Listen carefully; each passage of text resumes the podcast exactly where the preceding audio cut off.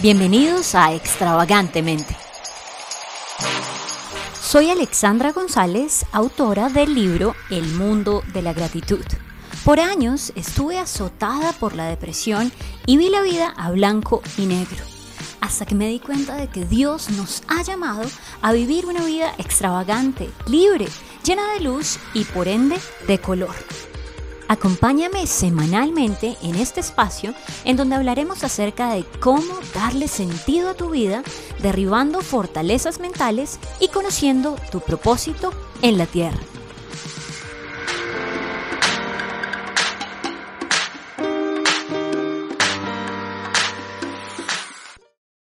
Hola a todas las personas que hacen parte de la comunidad de Extravagantemente. Les doy un saludo muy muy especial y bueno, hoy estoy muy contenta por este tema que se trata nada más y nada menos de todos necesitamos mentores.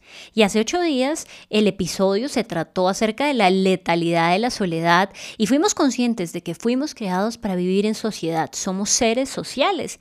Por lo tanto, parte de la solución a este tema de aislamiento es tener mentores, poder cultivar estas relaciones con personas que admiramos y bueno, por favor, prepárense para saber cómo poder tener un mentor en nuestras vidas o más bien varios mentores porque en muchas áreas de nuestra vida necesitaremos un mentor. Así que empecemos definiendo qué es un mentor. Es esa persona que ya ha recorrido un camino mucho más por delante de nosotros. No necesariamente tiene que ser alguien de mayor edad, pero tiene más experiencia en diferentes campos.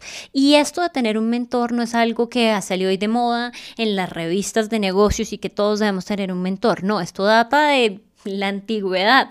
Si nos recordamos un poquito de estas clases que recibimos en, el colegio, en la universidad acerca de filosofía, nosotros vamos a recordar que en la antigua Grecia esto ocurría. Sócrates fue, por ejemplo, el mentor de Platón, quien más tarde fue el mentor de Aristóteles. En el Renacimiento, por ejemplo, Leonardo da Vinci fue compañero de, Sandro Botticelli y ellos aprendieron en el taller de Andrea Verrocchio todo lo del claroscuro, el tema del superrealismo, muy enfocado en el antropocentrismo, sus figuras religiosas, pero también pues de figuras humanas. Eh, lo aprendieron en esta escuela porque pues esa era la mejor manera de aprender. Cuando uno ve pues aprende no solo leyendo, sino también ya en vivo y en directo, eso es lo mejor.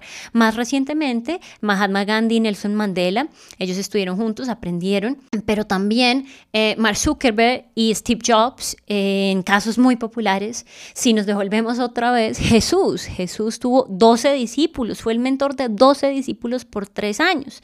Y otro caso, el apóstol Pablo mentorió a Timoteo, fue su discípulo. Y es que de hecho muchísimos estudios han demostrado que uno aprende mucho más cuando ve a sencillamente cuando hay una teoría. Cuando vemos esa práctica, nosotros podemos recibir esa información y es mucho más rápida de asimilar. Yo quiero compartir con ustedes una frase que dijo Mark Friedman en el 2014. Él es un emprendedor social y fue muy, muy conocido en el Foro Económico Mundial de este año, del 2014. Y él dijo en esa oportunidad, la mentoría nos une a través de las generaciones, las clases sociales y a menudo la raza, de una manera que nos obliga a reconocer nuestra interdependencia, a apreciar en palabras, como lo diría Martin Luther King Jr., que estamos atrapados en una red ineludible de mutualidad, atada a una sola prenda de destino. De esta manera, pues él, él, concluía que la mentoría nos permite participar en ese drama esencial de la vida, pero inacabado, de reinventar la comunidad al tiempo que reafirma que cada uno de nosotros tiene un papel importante. Y esto es prácticamente de lo que hablábamos hace ocho días. Nos necesitamos los unos a los otros para vivir, para, para avanzar. Eh, necesitamos de equipos para nosotros poder vivir una vida de mejor calidad, de felicidad y cumplir el propósito, porque finalmente fuimos seres sociales eh, creados de esa manera. Y por lo tanto, pues cuando interactuamos con otras personas que nos inspiran, que tienen fruto en su vida y que nos, nos, nos dan esperanza para vivir una vida de mejor calidad, pues estamos eh, teniendo nosotros también ese propósito, llegando a nuestro destino acá en la tierra.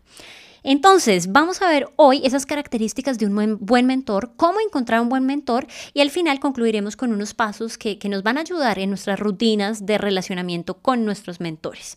Y antes, pues quiero eh, hacer énfasis en que un mentor eh, lo necesitamos en varias áreas de nuestra vida, como lo decía al comienzo, hay algo que se llama la mm, The Wheel of Life, como eh, la, la ruedita de la vida, y ahí muestra todas las áreas en las que necesitamos mentores, en el área espiritual, en el área emocional, en el área financiera, en el área deportiva.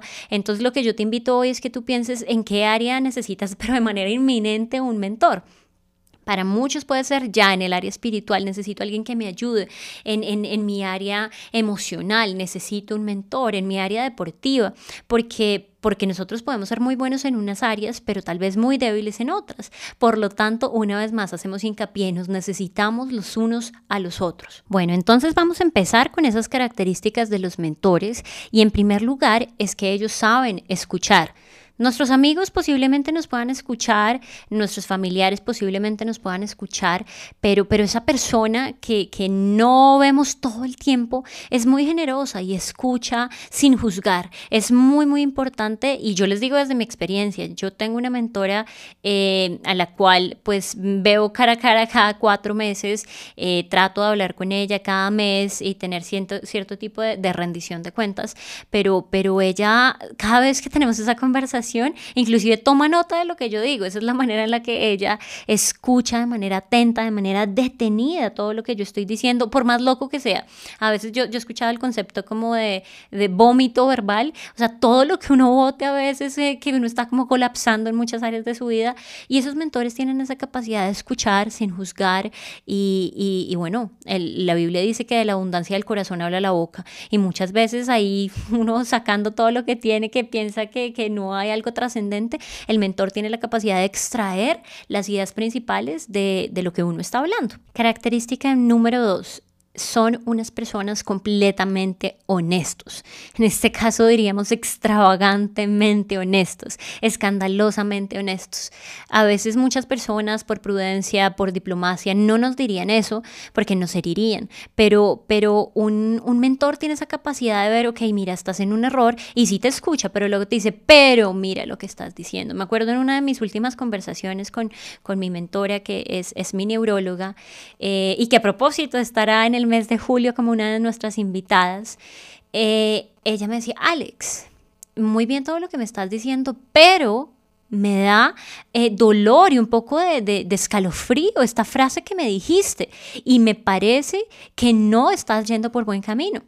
Y cuando uno escucha eso en retrospectiva, uno dice, oiga, sí, tienes razón, yo porque estoy repitiendo esta frase, ya se me volvió como una tara mental. Y eso pues puede ocurrir en muchas áreas de nuestra vida. Me acuerdo cuando, por ejemplo, yo estaba entrenando para, para, para maratón, es decir, 42 kilómetros, y que no es como una tarea que se hace de la noche a la mañana. Y yo tenía unos entrenadores que eran mis mentores deportivos, y yo tenía muchas mañas que había adquirido por, por la ignorancia, y yo corría cuando el, braceo, cuando tú corres tienes que hacer una abrazada eh, para, para manejar la aerodinámica y yo cogía mis manos y yo hacía como una X cuando corría, o sea, como pasaba una mano hacia un lado de mi rostro y luego la otra del otro lado del rostro y así braceaba y eso me quitaba velocidad. Entonces, cuando ya aprendí a bracear fue porque me observó uno de mis de, los coaches y me dijo como, Alex, mira, estás, estás haciendo mal esto. O la zancada, tienes que, que tener una zancada mucho más prolongada para que te dé más longitud de zancada y eh, la manera es que con el talón te toques la cola y así la zancada va a ser mayor. Eh, pero los mentores no siempre te dicen, oye, estás corriendo súper bien, todo bien, no me necesitas. No, de hecho ellos son muy honestos y así uno diga como, como, no, pero ¿por qué me dices eso? Lo hacen es por nuestro bien. Y o sea, yo me acuerdo que cuando me mostraron una foto también de, de cómo yo estaba nadando un día y, y, fue, fue muy chistoso porque, bueno, yo estaba entrenando también después para triatlón y yo aprendí a nadar pues ya adulta, muy adulta. Esas distancias largas, no solo un nadadito de perro, sino para nadar ya en el mar. Y cuando me mostraron una foto de cómo yo nadaba, me dijeron, o sea, mira, te estás restando un montón de energía y de eficiencia y de verdad que estás nadando súper mal. Y, y pues uno no quiere que le digan, oye, o sea, tu rendimiento está pésimo. Pero eso te ayuda porque, porque no lo hacen solamente en, ánimo de, de, decirte te voy a destruir, eres una mala nadadora, sino que quieren sacar lo mejor de ti. Por lo tanto, es muy importante tener estos, estos mentores y no solo en una área. Yo quiero que en ese momento tú vayas pensando, ok, ¿en qué áreas de mi vida yo necesito mentores que me ayuden, me inspiren para, para ir a otros niveles? Y bueno, aquí también sería que sean brutalmente honestos. La característica número tres es que son generosos y esto me parece que de lo más importante, de lo más relevante en medio de un mundo que, que vive mucha soledad y mucho egoísmo. Por lo tanto, estos, estos mentores están sacando dos cosas que son importantísimas. Un mentor saca tiempo, un mentor saca tiempo para dedicarle a esta persona en sus conversaciones, videollamadas, reuniones, almuerzos, pero también tiempo para sus pensamientos, porque, porque está considerando situaciones de la otra persona, cómo le puedo ayudar, a quién le puedo recomendar, qué podemos hacer. Y el hecho de que una persona se tome de su tiempo, esa es la moneda más valiosa. Me acuerdo que yo estaba en un almuerzo eh, el año pasado, este año con un amigo, y yo le decía, mira, Gabriel, básicamente eh, yo pienso que para hacer negocios no se necesita dinero. El problema no es decir, no, es que no tengo dinero. El problema de los negocios es decir, no tengo tiempo. Ese sí sería un gran problema, porque, porque, porque el dinero se consigue cuando hay un propósito claro, pero el tema del tiempo es algo valiosísimo. Y si nosotros eh, tenemos un mentor que nos está dedicando tiempo, eso es algo muy valioso. Ya más adelante vamos a ver cómo conseguir a alguien que quiera dedicarnos tiempo. Y bueno, esa sería la siguiente cualidad. La cuarta está mm, parcialmente relacionada con la anterior y es que ellos te ayudan a alcanzar tus sueños. No son solamente como, ay, yo quiero que tú seas un mini mí en el mundo, sino que, que, se ocupan en conocerte, en hacerte un seguimiento, en preguntarte cómo estás, cómo vas con este proyecto. Y eso también hace parte de la generosidad, cuando ellos quieren, quieren que tú desarrolles ese potencial. Me acuerdo que mi mentora me decía, Alex, estoy feliz eh, con que hayas iniciado este podcast, todo esto porque hace parte de tu propósito de vida. No me está diciendo, no, yo quiero que tú seas como yo. ¿Por qué empezaste a hacer un podcast? Y yo no tengo podcast, sino que ella está básicamente ocupada también y feliz por mi bienestar. Siguiente característica es que los mentores, que son verdaderamente mentores buenos, te desafían saben tu potencial y no solo te, te, mencionan lo malo, sino te dicen, mira, estás haciendo tal vez esto de manera incorrecta, esto de manera correcta, pero si tú haces esto te vas a potenciar y vas a alcanzar niveles mucho más altos. Y a mí me encanta, yo me acuerdo que el año pasado yo le dije a mi papá, mira papi, yo necesito un mentor eh, financiero porque ya tengo en mi área espiritual, en mi área deportiva, en mi área emocional, pero en este momento de mi vida yo necesito uno financiero porque para la fecha yo tenía una empresa, tenía una fundación, una organización sin ánimo de lucro adicionalmente y tenía un tercer proyecto en mente. Y, digamos que me estaba esforzando mucho, no veía muchos rendimientos y le dije, necesito algo urgente porque siento que me estoy quemando y, efectivamente tuve una reunión con un empresario y fue maravilloso todo lo que me dijo acerca de inversiones, acerca de mi potencial, de, de, cómo manejar las juntas directivas, de, de, qué hacer, porque mi solución era, no, yo necesito inversionistas, necesito uh, un, un, accionista en mi empresa y para hacerla crecer. Y él me dijo, pero ¿quién te dijo que necesitas accionistas? Eh, mira las cualidades que tienes, mira la junta directiva que tienes en este momento, Padre, Hijo, Espíritu Santo. Eh, eh, tú ya sabes cuáles, cuáles características debe tener tu, tu socio. ¿Necesitas de verdad un socio? Mira los ríos que tienes. Y empezó a contarme un montón de cosas que él veía en mi panorama que yo, hmm, ni idea. Me dijo, mira, lo que tú tienes que hacer es tener varias fuentes de ingreso de esta manera, esta y esta y apenas hagas esto, esto es lo que va a ocurrir. Y cuando yo empecé a ser como iluminada por toda su conversación, fue como, de verdad lo necesitaba. Y, y, me desafió un montón. Ok, yo no estaba tan mal, pero, pero pues me hace falta. Y lo que me, dice mi papá, como hija, también ten, ten, en cuenta que tú no estás donde estabas, todavía no estás donde quieres estar, pero, pero hay paz. Y esos mentores te desafían a avanzar un poco más hacia esa meta. Me acuerdo también cuando estaba en este tema de la natación, para mí la natación es el deporte más difícil porque fue el último que aprendí y me tocó recablear mi cerebro para aprender una técnica un poco más eficiente. Y me acuerdo que en este proceso me mandaban a ver ejercicios de drills, como de, de, habilidades, de, de, ¿cómo se dice? Sí, ejercicios que uno diría, no, eso no me va a mejorar nada. Me decían, mírate este video de Michael Phelps y videos de YouTube súper largos para mirar cómo era, debía ser la postura pero después me grababan y mejoré la postura. O sea, para mí era súper difícil poder nadar 100 metros sin parar. Eh, y ya después de eso fue, ok, 500, luego hagamos 750, que es la distancia sprint para una triatlón, nademos 1000 y te desafían, que tú dices, o sea, yo no pensé que yo podía nadar 1000, pero luego listo, nademos 1500, que yo decía, distancia olímpica, ¿cuándo Alexandra González iba a nadar 1500 metros sin parar? Y llegamos a hacer entrenamientos hasta de 3.000 metros, que yo en mi, en mi capacidad cognitiva, yo decía, no lo hubiera podido lograr si no tuviera un mentor. Por lo tanto, y, yo les, les recomiendo, o sea, eh, si el mentor no, no te lleva a avanzar, pues ese no es un buen mentor. Entonces esa es una de las características que debemos evaluar a la hora de tener nuestros mentores. Y la última característica de un buen mentor que yo considero es que son humildes. Inclusive cuando tú les haces preguntas que pueden ser muy difíciles, te pueden llegar a decir, no lo sé. Eh, descubramos esto juntos. Y tampoco creen que ellos ya han llegado a la cima, sino que ellos están en un proceso que siguen creciendo, siguen creciendo y por lo tanto eso hace que sean mentores para toda la vida, porque, porque no se quedaron estancados, sino que cada vez te ponen una, una meta más alta, un lugar más alto y tú ves que progresan en una área, en la otra. Inclusive cuando tienen derrumbes en, en muchas áreas de su vida, tú también puedes ver cómo se levantan y eso es humildad, eh, eh, que aún, aunque estamos en esta carne y en este hueso, podemos reconocer que, que, que, nos caemos, pero aún así podemos reconocer que, eh, tenemos esa capacidad también de levantarnos. Y aquí les pondría el ejemplo más, más básico que es el, el mentor para cómo tener una familia.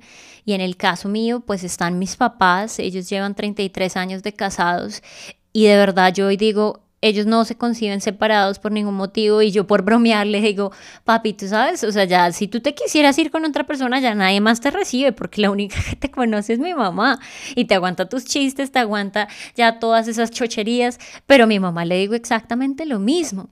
Y, y es verlos que, que, aunque a veces pelean, se reconcilian, se, se ríen de sus chistes malos, de, ya se conocen todas sus mañas y, y, y es también humildad en, en que, en cómo yo puedo percibir que ellos hacen las cosas que aunque se equivocan, tienen esa capacidad de pedir perdón, de salir avanti y aunque a veces, eh, pues sí, si hay ira en, en ciertos momentos, el hecho de que yo vea que entre ellos se piden perdón y predomina el amor porque decidieron amarse hasta el final de sus días, es, es algo que, que, es muy valioso para mí como mentoreada en términos de, de, familia. Bueno, y aquí conecto con el siguiente punto, que es cómo encontrar un mentor, porque muchos dirían, ah, bueno, mira, pero es que tú tienes unos papás que están casados, pero mis papás están divorciados, mi papá se murió, tengo solo madre soltera, o lo que pasa es que vivo con mi abuelita, con mis tíos, y, y en esta área específicamente, pues no tengo ningún mentor. ¿Cómo voy a tener un mentor para tener una familia? Entonces ya vamos a ver los pasos para poder tener este mentor, y esto aplica todo. O sea, mis papás, por ejemplo, no son empresarios, personas de negocios, y yo podría decir, no, pero pues mis papás no son personas de negocios, ¿yo qué hago? Ni modo, ya no puedo aprender. No, debemos tener una posición activa y buscar, buscar esas personas con las cuales sabemos que podemos aprender un montón. Y bueno, vamos a ver entonces esos pasos para poder encontrar un mentor. Lo primero que yo te diría es identifica esas áreas en las que tú dices, mira, estoy seco, seca, necesito una persona. Si, por ejemplo, tú eh, necesitas eh, como hombre, una persona que te ayude porque tienes adicciones a cierto tipo de cosas y tal vez una persona mujer no te pueda ayudar, trata de buscar una persona que tenga ese fruto en su vida, que tú admires y sea un nivel al que tú quieres llegar. Eh, y eso pues se hace obviamente indagando, conociendo personas. Si por tu parte tú dices, mira, yo quiero conocer más a Dios, eh, tú tienes que buscar una persona que realmente en su vida muestre el fruto de que conoce a Dios y que, y que lo agrada porque lo conoce. Si por otro lado tú dices, mira, o sea, yo soy una persona súper sedentaria, tú necesitas una persona que sea, eh, eh, que tenga un fruto muy bueno que mostrar en términos deportivos, en términos de disciplina. Una vez tú ya has identificado esto, ahora la idea que es que, que, de manera intencional tú empieces a invertir relación con esa persona que tú ya has identificado. Y obviamente que sea algo posible. Yo me acuerdo, por ejemplo, que el año pasado fui a una conferencia de Daniel Aviv y él, este motivador internacional, y un tipo salió de la nada corriendo en medio de miles de personas y se atravesó la seguridad y gritó, Daniel. Y pues todas las personas que estábamos en el público nos asustamos porque dijimos, ¿esto qué fue? O sea, no, no es parte del show porque no es su, su tipo de show ofrecer algo así tan escandaloso.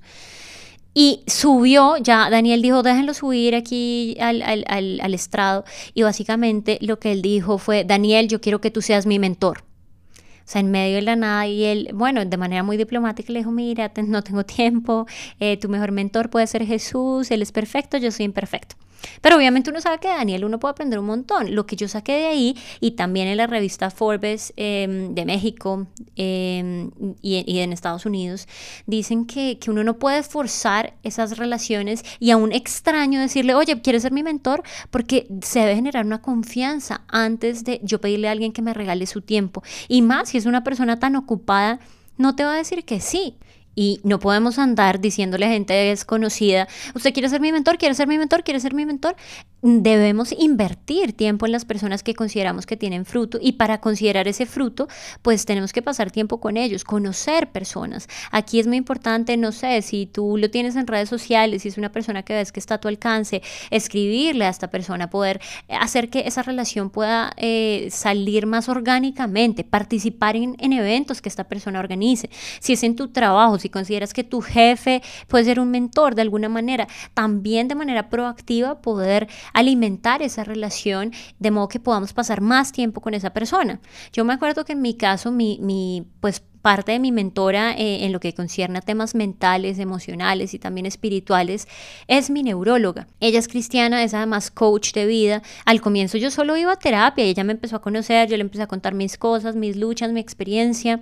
Empecé a hacer los talleres con ella, todas mis citas, pero ya después ella empezó a ver mi evolución y fue como, Alex, qué chévere, me alegro mucho. Yo empecé luego a escribir mi, mi libro que se llama El mundo de la gratitud y le empecé a mostrar, mira lo que estoy haciendo, esto sería de impacto para muchas personas personas, tú qué piensas, y empezamos a generar una relación. Ya salimos del consultorio y yo le invitaba a tomar café, le daba un regalo para el día de su cumpleaños, ¿saben? Y esto es generar relaciones de valor. Yo no puedo decir, bueno, ¿quieres ser mi mentor? Hágale todas las tareas para usted. Es decir, encontrar un mentor requiere una tarea activa de mi parte. Yo tengo que buscar, yo no sé si han visto la película En Busca de la Felicidad, pero es esa búsqueda de mentor, requiere un esfuerzo. Will Smith en ese papel protagónico pasó, mejor dicho, las duras y las maduras para perseguir ese sueño. Y es lo mismo, nosotros tenemos que buscar esos mentores. Tal vez en unas áreas es muy fácil, bueno, en deporte yo me meto a un club de running y ya muy fácil. De hecho, le pago al mentor, es súper fácil. Se debe generar una, una relación de confianza, obviamente, para muchas cosas, pero ya en, en temas más, más intrínsecos. Por ejemplo, si yo quiero encontrar una pareja, pero voy y le pido a la persona que tiene 50 años y está soltera, pues o sea, mal mentor, mala mentora. Yo debería eh, eh, hablar con personas que ya están casadas, que tienen relaciones de años, que son autoridad en el tema. Y eso me requiere tiempo también en esa búsqueda. Pero, pero eso le va a dar mucho sentido a mi vida porque no va a estar pensando en mis problemas, en mis cosas, sino quiero una persona y no necesariamente es una persona que que sea mayor que yo, vuelvo ahí. A veces uno piensa, no, yo quiero un, un, mentor en esta área, pero si es menor, pues, ay, no, yo creo que no sabe. No, no, no debemos subestimar porque hay mentores que son menores en términos de edad, pero tienen tanto bagaje y nos pueden ayudar en muchísimos temas. Así que nuevamente, insisto, invirtamos en esa búsqueda y hagamos que, de manera natural empiece a brotar esa semilla y que esa persona pueda ver en nosotros un potencial para regalarnos su tiempo, su dedicación y su esfuerzo. Y hoy quiero finalizar compartiéndoles cierto tipo de actividades o de parámetros que podemos seguir según un artículo que publicaron en la revista Forbes acerca de qué hacer regularmente para poder cultivar esa relación con un mentor. Bueno, aquí relacionado con lo que ya había dicho con antelación, ten tú la iniciativa. Si crees que lo mejor es un café, si es algo laboral y tú dices, no, lo mejor es que yo esté a cargo de esta presentación, te hago esta diapositiva, ofrécete de voluntario. Si es en un tema de tu iglesia y llevas un montón de tiempo y no le rindes cuentas a nadie, pues eh, dile a esta persona, mira, tienes un espacio para esta cita, me gustaría hablar contigo, quiero invitarte a comer, algo que también luzca que tú estás interesado en esa persona, en poder compartir, en que te escuches escuchen y ponle fecha. Hay muchas personas que, que dicen, sí, un día nos vemos, nos vemos. Bueno, nos vemos pronto, nos vemos luego. Eso es basurita. Nosotros debemos eh, pues ser ya personas determinadas y de manera deliberada poderle decir a esta persona, mira, me gustaría que hiciéramos esto, ¿qué opinas si lo hacemos tal día, tal hora? De golpe esta persona está tan ocupada, pero tú le das un pool de opciones, mira, puedo este día, este día, si te dice, uy, no, mira, el único día que puedo es el sábado a las 10 de la noche, listo, de una, online, eh, ¿quieres que te envíe un link? Te envío de una vez ya algo por, por Google Calendar, ¿qué quieres que hagamos? Y la persona va a notar que tú estás interesada. Y aquí hay que ser balanceados, tampoco nos podemos ir al lado de acosadores ahí fastidiosos, sino de manera, bueno, balanceada, ya cada uno va a saber siendo intencional y sabiendo si esa persona pues está mostrando de alguna manera reciprocidad. Lo siguiente es valora el tiempo de la persona que te está mentoreando. Esa persona ya sacó ese espacio en tu agenda, entonces dale, dale honor, dale respeto a esa persona y si ya acordaron que se van a ver por, no sé, por, por una plataforma digital o se van a ver en un lugar físicamente a cierta hora, respeta eso y ponle un valor muy alto en, tu agenda, que no sea negociable, porque vas a escuchar a alguien de su experiencia, vas a aprender de lo que va a hablar, de lo que tú vas a ver sencillamente que la persona hace. Entonces, aunque hayan cosas urgentes, esto es importante y lo urgente no podría reemplazar en este caso lo que es realmente importante. Y lo siguiente, pues es diviértete, no seas tan rígido ya con una agenda bueno, ¿y qué más? Y punto uno, ¿y qué me dijo? Eh, no, o sea, sé, tú mismo, eso va a ir fluyendo, o sea, si la relación está súper rígida, pues no, ese no es tu mentor, next. Y, y, sigue en tu búsqueda hasta que encuentres esa persona con la que haces feeling y, y, te vas a dar cuenta, o sea, yo he tenido personas que yo, eh, o sea, yo he intentado en muchos casos como, puede ser mi mentor, pero es una persona que me doy cuenta que es súper pedante o que trata mal a la gente, entonces digo como, uy, no, o sea, no es una persona íntegra y sencillamente uno ya pues sigue en esa búsqueda. Y me acuerdo un día, por ejemplo, que, que, mi mentora eh, me dijo, Alex, no tengo tiempo, si quieres acompáñame a recoger al colegio a las niñas. Y en ese momento, pues yo, yo, vamos hablando. ¿Yo qué hice? Yo me ofrecí de conductora. Yo dije, sí, claro, doctora, yo voy, yo te recojo. Yo la recogí en medio de todo el, tráfico. Sí, yo vamos, recogemos a las niñas, las llevamos aquí, hacemos esto. Y me divertí un montón. El siguiente paso, y no menos importante, es mantén informado a ese mentor. Si tú ya has eh, eh, generado esta relación y ya eh, la persona sabe que tú estás interesado, que quieres aprender, le haces preguntas, cuando te veas con él, manténle informado. Esto se llama rendición de cuentas, que tú le digas, mira, voy así, así, así. En el caso de un mentor espiritual, cuando tú consideras que alguien es un mentor espiritual, yo en mi caso le he dicho a, mi mentora, mira, eh, esto es lo que yo quiero, tengo estas luchas, no sé qué me pasa, y, esa persona te puede escuchar con toda honestidad y te puede dar pues todas esas luces, pero también va a estar eh, muy, muy en línea con tu proceso, porque vas a ver, mira, hace dos años estabas luchando con eso, sigues con eso, ya tenemos que buscar otra solución.